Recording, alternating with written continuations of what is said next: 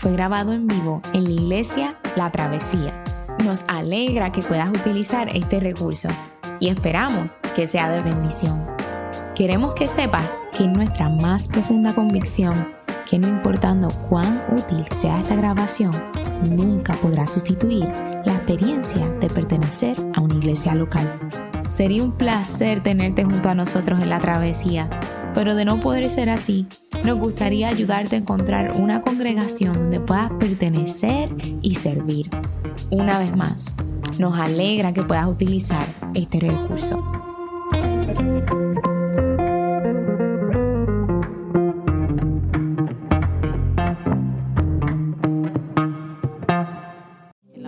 se encuentra en el libro de los Salmos, capítulo 27. Y el Salmo 27 dice así. El Señor es mi luz y mi salvación. ¿A quién temeré? El Señor es la fortaleza de mi vida. ¿De quién tendré temor? Cuando los malhechores vinieron sobre mí para devorar mis carnes, ellos, mis adversarios y mis enemigos, tropezaron y cayeron. Si un ejército acampa contra mí, no temerá mi corazón. Si contra mí se levanta guerra, a pesar de ello, yo estaré confiado. Una cosa he pedido al Señor y esa buscaré, que habite yo en la casa del Señor todos los días de mi vida, para contemplar la hermosura del Señor y para meditar en su templo. Porque en el día de la angustia me esconderá en su tabernáculo en lo secreto de su tienda me ocultará. Sobre una roca me pondrá en alto. Entonces será levantada mi cabeza sobre mis enemigos que me cercan, y en su tienda ofreceré sacrificios con voces de júbilo. Cantaré, sí, cantaré alabanzas al Señor. Escucha, oh Señor, mi voz cuando clamo.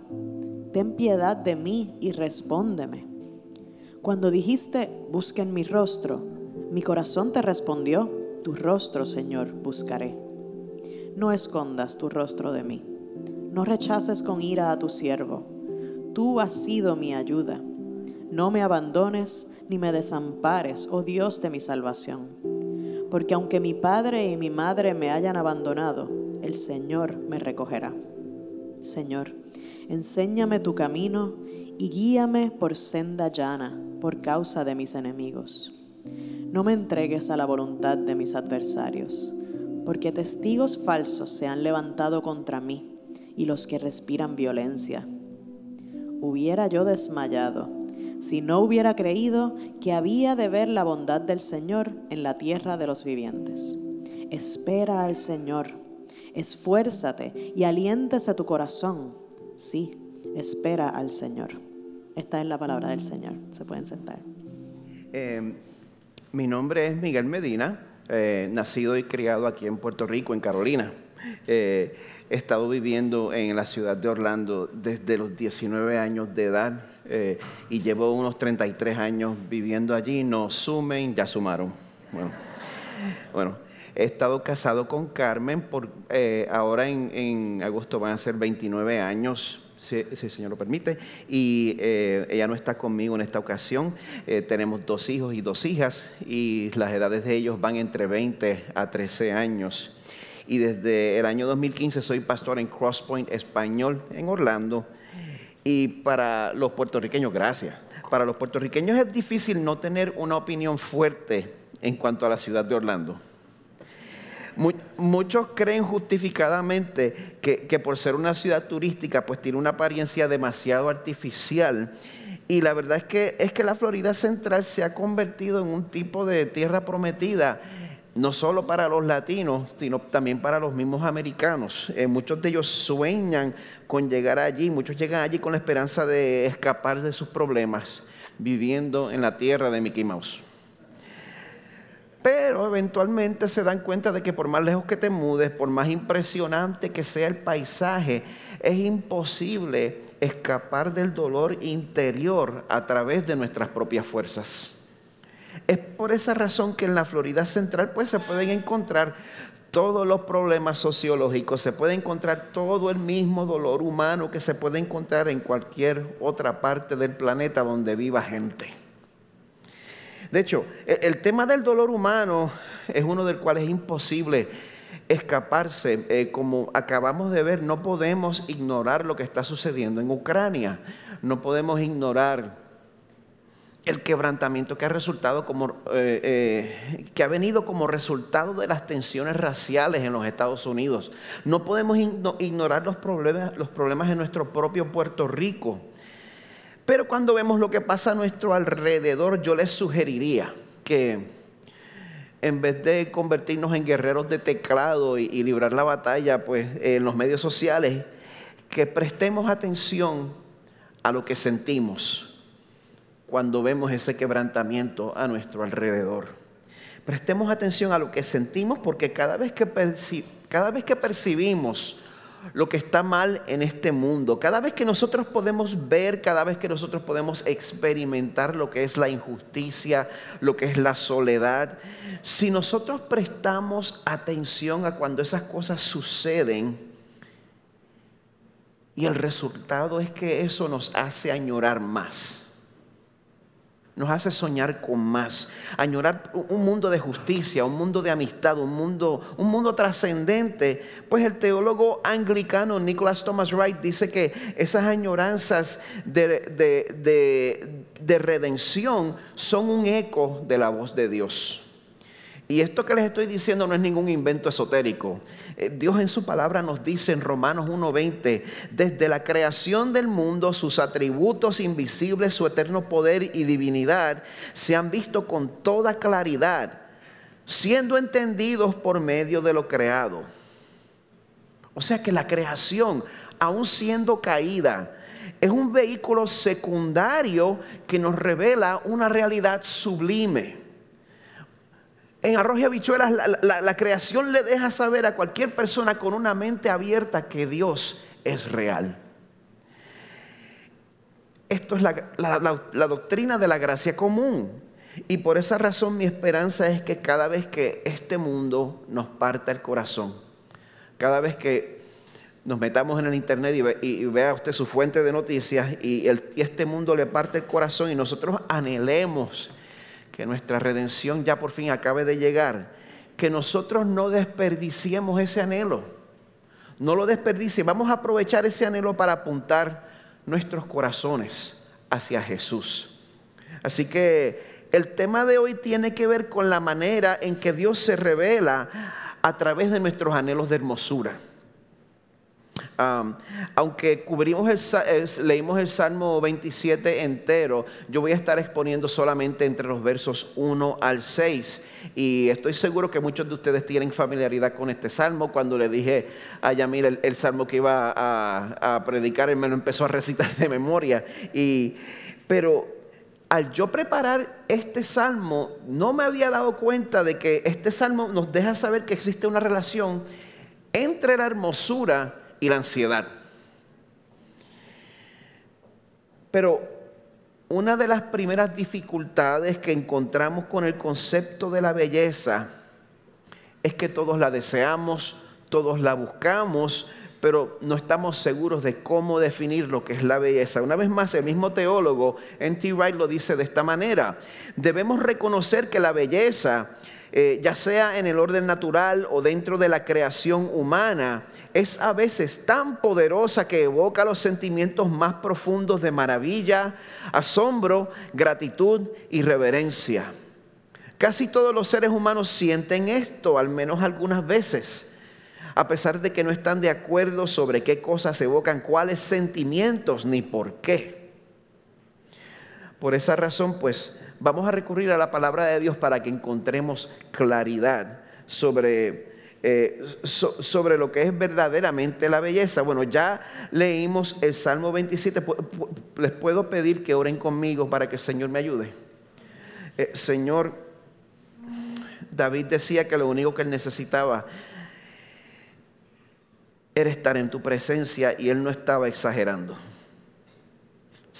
Por eso yo pido, Señor, junto a tu pueblo, que tu Espíritu nos conceda el privilegio de poder de poder ver, de poder contemplar y de poder eh, disfrutar tu belleza y que, y que tú nos cambies, Señor, para que, ese, para que el deseo de vivir para ti, para que el deseo de obedecerte nazca de un corazón que ha sido cautivado por tu hermosura.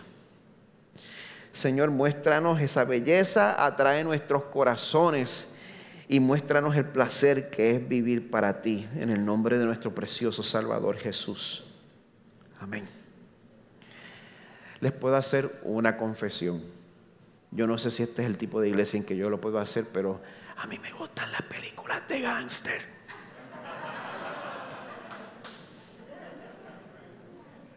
Oye, un amén por ahí. Y uno de los clichés típicos en las películas de gángster es cuando el jefe, cuando el peje gordo, cuando el, más horrible de todos, el peor, está sentado en un teatro, está viendo una ópera, la música lo conmueve y, y empieza a llorar. Eso es uno de los clichés clásicos de las películas de gángster. Y la razón por la cual nosotros vemos eso mucho en las películas es porque esta situación nos muestra lo que se llama, prepárense para una palabra de domingo, ni yo las digo, una juxtaposición irónica. Eh, se ponen dos cosas juntas que de otra manera pues no mezclan bien.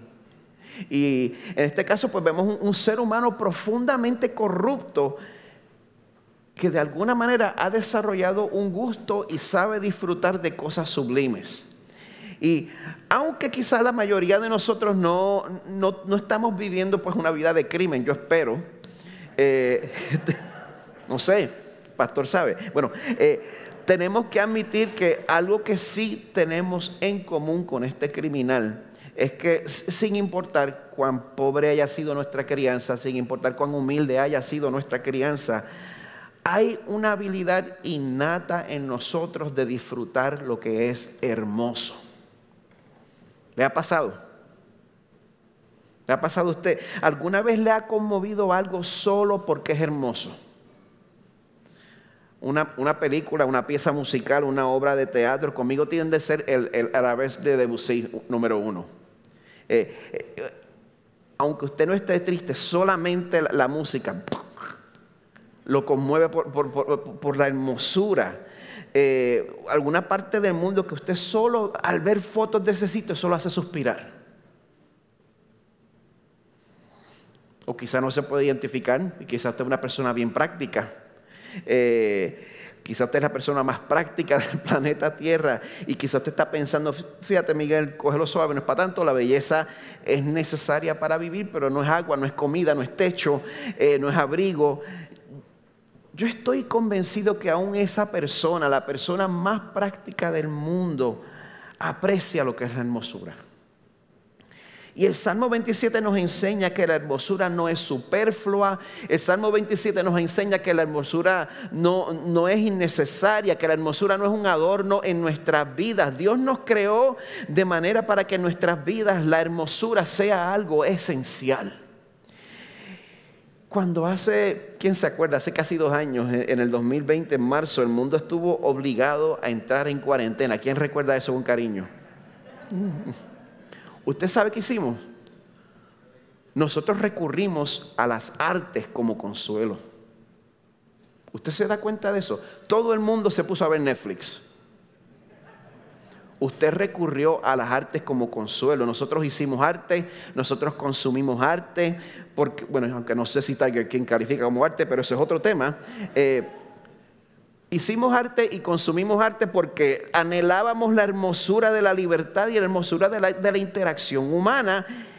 Y cuando perdemos esa cosa, aunque sea solamente por un tiempo corto, eso se sintió interminable y todos fuimos afectados, a todos nos dio ansiedad. Cuando David escribe el Salmo 27, la tentación principal con la que él estaba luchando era la ansiedad. Y bueno, probablemente David también estaba teniendo que practicar el distanciamiento social, pero no por COVID, eh, sino porque estaba huyendo, como dijo el pastor, de enemigos que lo buscaban para matarlo. David tuvo que ser fugitivo por gran parte de su vida. Tuvo que huir del rey eh, el rey de entonces Saúl lo quería matar, una vez coronado como rey los, enemigos de Israel lo querían matar y en un punto tuvo que huir hasta de su propio hijo Absalón.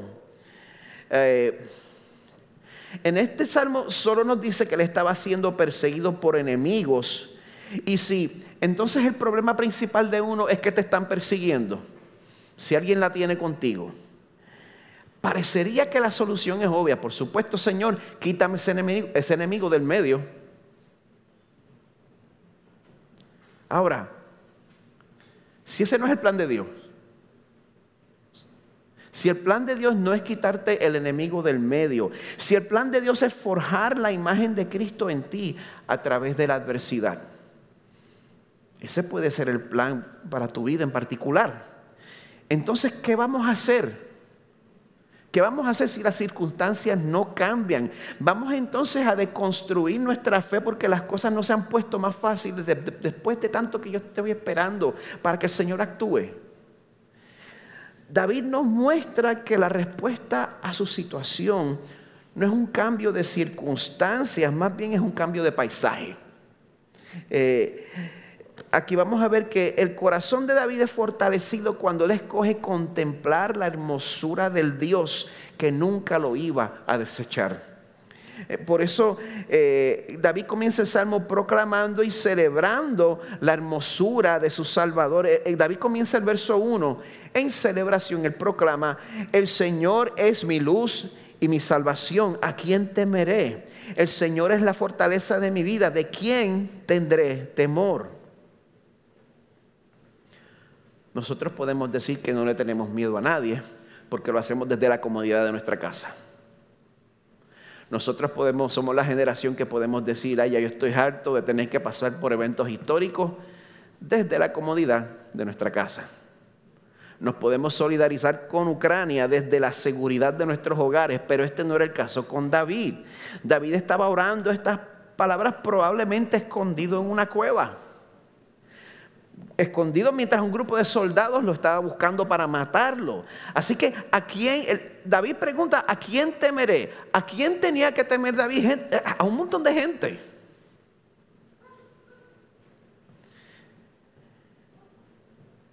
En el caso de David, si él no estaba preso, lo andaban buscando. Así que, ¿cómo era posible que David respondiera a esa situación declarando que para él el temor era innecesario? Bueno, él llegaba a esa conclusión reconociendo de que en el momento más oscuro de su vida, el Señor era su luz. Jehová era luz para él porque cuando las circunstancias de la vida no hacen sentido, David ponía su mirada en la hermosura de la soberanía del Señor. David ponía su mirada en la sabiduría que Dios tiene solo por virtud de ser omnisciente, porque Él lo sabe todo, porque toda la información de todos los tiempos está delante de Él ahora mismo. Y por eso cuando David pensaba, ¿sabes qué? Dios me había prometido el trono de Israel y yo no estoy ahí todavía, yo estoy aquí escondiéndome de Saúl. ¿Qué hago yo aquí? Pues en ese caso David podía confiar de que en un mundo de oscuridad, en un mundo donde la gente te traiciona sin pensarlo dos veces, Dios siempre dice la verdad. En el mundo donde la gente te miente, tú puedes contar con que Dios no cambia, Dios siempre es fiel a su palabra. Y de una manera o de otra, Él va a cumplir su promesa y no hay quien pueda meterse en el medio porque de Jehová es la tierra y su plenitud. El mundo y los que en él habitan, incluido cada uno de tus enemigos. Y cuando nosotros pensamos en esta verdad, pues eso hace que la luz brille en nuestros momentos más oscuros, porque el Señor mismo es nuestra luz, como también dice el Evangelio de Juan, capítulo 1, verso 9, Jesús, el verbo eternamente preexistente junto con el Padre y el Espíritu. Jesús es la luz verdadera que al venir al mundo alumbra a todo hombre.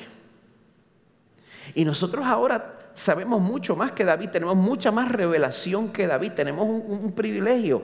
Eh, eh, David lo tuvo que recibir por fe, pero nosotros ahora sabemos que, que Dios proveyó un Salvador que sufrió y murió para salvarnos de nuestros pecados completamente.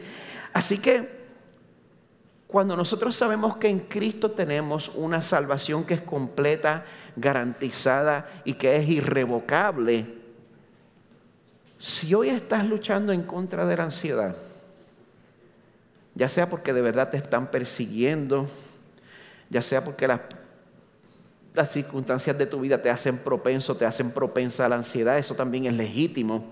Eh, ya sea que tu ansiedad sea por tus circunstancias o porque tú estás en una situación y lo piensas y repiensas y re que te piensas hasta que te pones ansioso. Yo te invito, mira y celebra la hermosura de Dios, la cual está expresada en su soberanía. Eh, y una manera bien práctica para nosotros hacer eso es echar un vistazo a las maneras en que Dios ya nos ha protegido y nos ha librado en el pasado. ¿Le ha pasado eso a usted? ¿Usted ha experimentado ya la gracia del Señor en el pasado? Ahí es donde nosotros podemos ver la hermosura demostrada por Dios, como nos muestra David en el verso 2. Cuando los malhechores vinieron sobre mí para devorar mis carnes, ellos mis adversarios y mis enemigos tropezaron y cayeron. Esa costumbre que tenía David de recordar la fidelidad de Dios en el pasado, eso era algo que él hacía desde su juventud.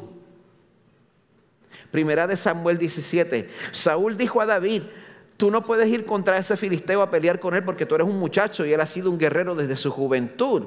Pero David respondió a Saúl, su siervo apacentaba las ovejas de su padre. Y cuando un león o un oso venía y se llevaba un cordero del rebaño, yo salía tras él, lo atacaba, lo rescataba de su boca. Y cuando se levantaba contra mí, lo tomaba por la quijada, lo hería y lo mataba. Su siervo ha matado tanto al león como al oso. Y este filisteo incircunciso será como uno de ellos porque ha desafiado a los escuadrones del Dios viviente. David añadió, el Señor que me ha librado de las garras del león y de las garras del oso, me librará de la mano de este filisteo.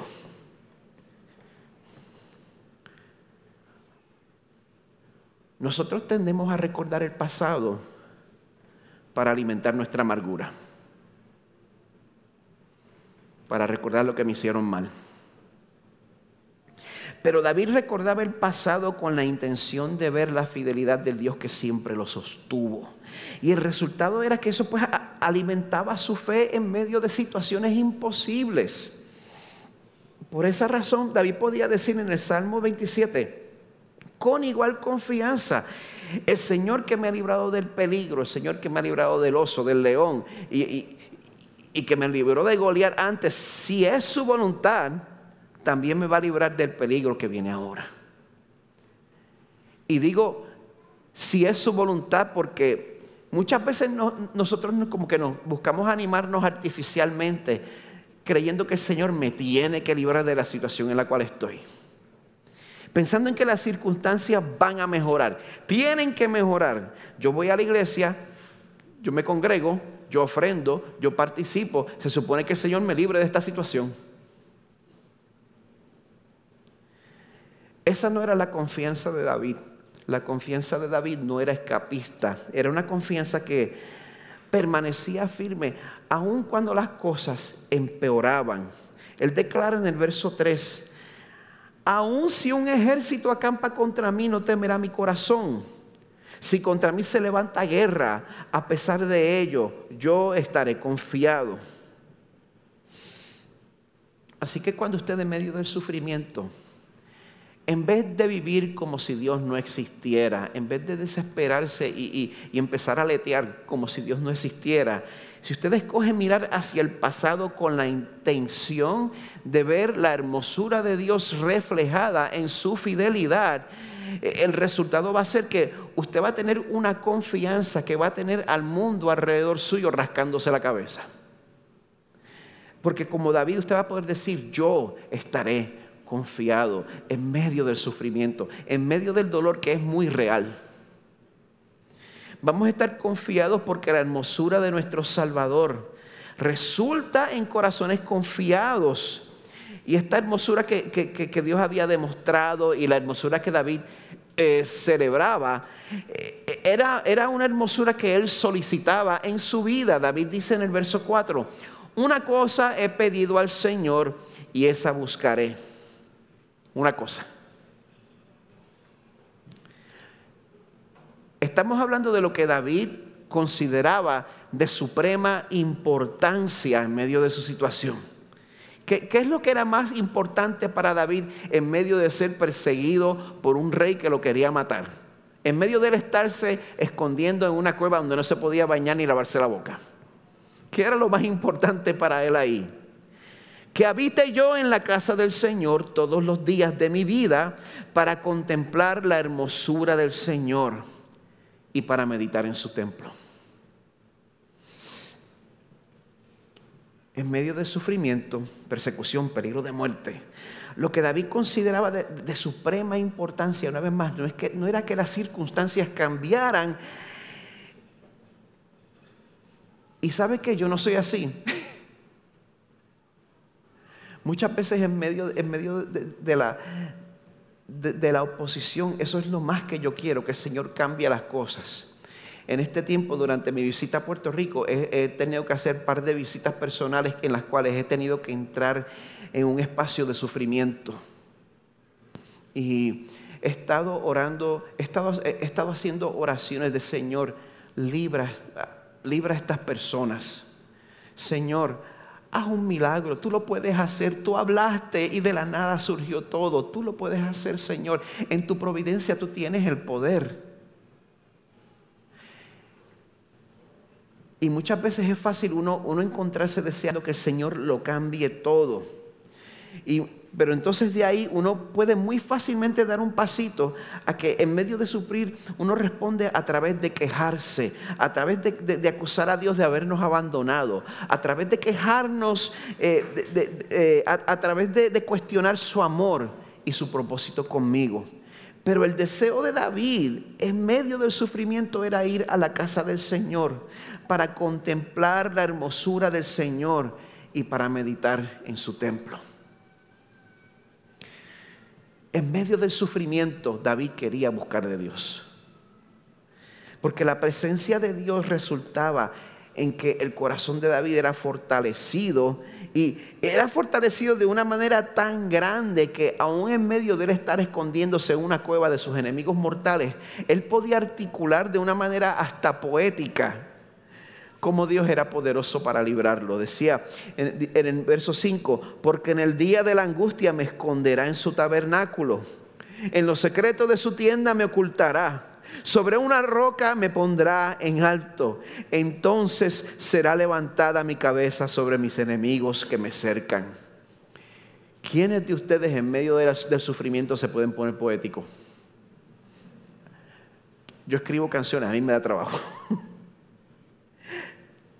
Pero aquí, David en vez de decir, sabes que el día en que esto cambie y yo llegue al trono, Tú te opusiste a mí cuando yo estaba en las malas, no te preocupes. Mira, la, tengo aquí. No te preocupes que, que cuando yo llegue al trono, las cabezas van a rodar. Yo voy a tener mi venganza. Pero en vez de decir eso, David primero que nada pensaba en responder al Dios que lo había salvado y lo había librado en adoración. El resto del verso 6 decía, en su tienda ofreceré sacrificios con voces de júbilo. Cantaré Sí, cantaré alabanzas al Señor. Ese es el resultado cuando nosotros buscamos deleitarnos en lo que es verdaderamente hermoso. Y yo creo que todos ustedes han oído esto antes, pero permítanme recordarle que Dios es la fuente de la verdadera hermosura. Ah, el Salmo 50, verso 2 nos dice, desde el monte Sión, la perfección de la belleza, Dios brilla con resplandor glorioso. Isaías 28, 5 nos dice, el Señor de los ejércitos celestiales será la corona gloriosa de Israel. Será el orgullo y la alegría del remanente de su pueblo. Dios es la fuente de la verdadera hermosura. Así que los invito a que se pregunten en esta, mañana, en un mundo donde, en un mundo donde, donde todo nos quiere jalar para abajo y hacernos recurrir al mínimo común denominador, ¿cómo podemos responder a esta realidad? Arrepiéntete, acepta y arregla. Número uno, arrepiéntete. Nosotros tendemos a ver a Dios como útil, como un recurso. Pero la razón por la cual nosotros no lo vemos como hermoso es porque hay muchas otras cosas en nuestros corazones que nosotros consideramos más bellas y más deseables que Él. Si estás sufriendo y en medio del sufrimiento sientes que tienes miedo, permite que ese miedo te diga qué es eso que tanto temes perder. Y a pesar de la fe que profesamos, muchas veces eso que nosotros tenemos miedo de perder es lo que se ha convertido en el Dios real en nuestros corazones. Ah, las cosas que nosotros tememos perder en nuestras vidas se convierten en, nuestros dioses funcionales. Y si Dios te da el privilegio de poder identificar esas cosas en tu vida que tú temes tanto perder, pues arrepiéntete y, acepta, perdón, eh, acepta lo que Dios hizo por ti cuando se hizo hombre, cuando vivió una vida perfecta, cuando sufrió y murió por ti en la cruz. Acepta eso, recibe eso. Y a través de ese amor que estás recibiendo, pues vas a, poder encontrar el poder para expulsar esos otros dioses falsos de tu corazón. Y entonces puedes arreglar tu vida a través de la práctica de buscar la presencia de Dios que sale de un corazón agradecido. Y si vas a buscar al Señor, no lo busques con otro propósito que no sea deleitarte en la hermosura de Él. Mucha gente busca la presencia de Dios, pero el, resultado no es hermoso. Terminan envaneciéndose. Por eso, eh, eh, en, la iglesia que pastoreo, en Crosspoint Español, eh, yo no sé cuántos vinieron de iglesias que tendían a, a, convocar, este es el año de esto, este es el año de lo otro. Pues yo, pues como los hábitos pentecostales son difíciles de matar, en Crosspoint, en, Español yo convoqué el 2022 como el año de deleitarse en la hermosura de Dios. Porque cuando nosotros buscamos a Dios verdaderamente, el resultado no es división entre los cristianos por temas secundarios. Cuando nosotros buscamos a Dios verdaderamente, el resultado de uno deleitarse en la hermosura de Dios es, esto me, lo estoy robando de Ray Orland, una doctrina correcta, una cultura llena de gracia en la iglesia que resulta en amistades duraderas. Ese es el fruto de uno deleitarse en la hermosura del Señor. Es, una vida donde el amor de Dios eh, eh, resulta en un amor cruciforme que baja verticalmente y se expresa horizontalmente entre nuestros hermanos y hermanas. Así que, por la gracia de Dios, vamos a hacer la lectura de la Biblia una prioridad, pero vamos a hacerlo para que Dios sea cada día más hermoso y deseable para nosotros que cualquier otra cosa, porque ese es el tipo de corazón que se mantiene fiel en todo momento, en el sufrimiento, en la persecución. Y en las palabras de, de Tim Keller, si nuestro corazón se deleita en Dios y en su rostro, entonces podemos contemplar perder los gozos terrenales sin temor. Nos hace el tipo de seguidor de Jesús de, Hebreos 10. Tuvieron compasión de los prisioneros, aceptaron con gozo el despojo de sus bienes, sabiendo que tienen para ustedes mismos una mejor y más duradera posesión. Por tanto, no desechen su confianza, la cual tiene gran recompensa. Que el Señor nos haga ese tipo de personas, el tipo de personas que verdaderamente canta con Lutero. Nos pueden despojar de bienes, nombre, hogar. El cuerpo destruir, mas siempre ha de existir de Dios el reino eterno. Señor, transfórmanos Gracias, Padre, porque has comenzado la, obra en nosotros, de mostrarnos tu hermosura, de mostrarnos, Señor, que no hay deleite mayor, que no hay tesoro mayor. Y te rogamos, Padre, que delante del mundo que nos rodea y delante del mundo que se deleita en tantas otras cosas, que, que nosotros eh, podamos, Señor, no solo apuntar nuestros corazones, sino a los de nuestras comunidades hacia Jesús, nuestra única esperanza nuestro más preciado tesoro. Oramos en su nombre.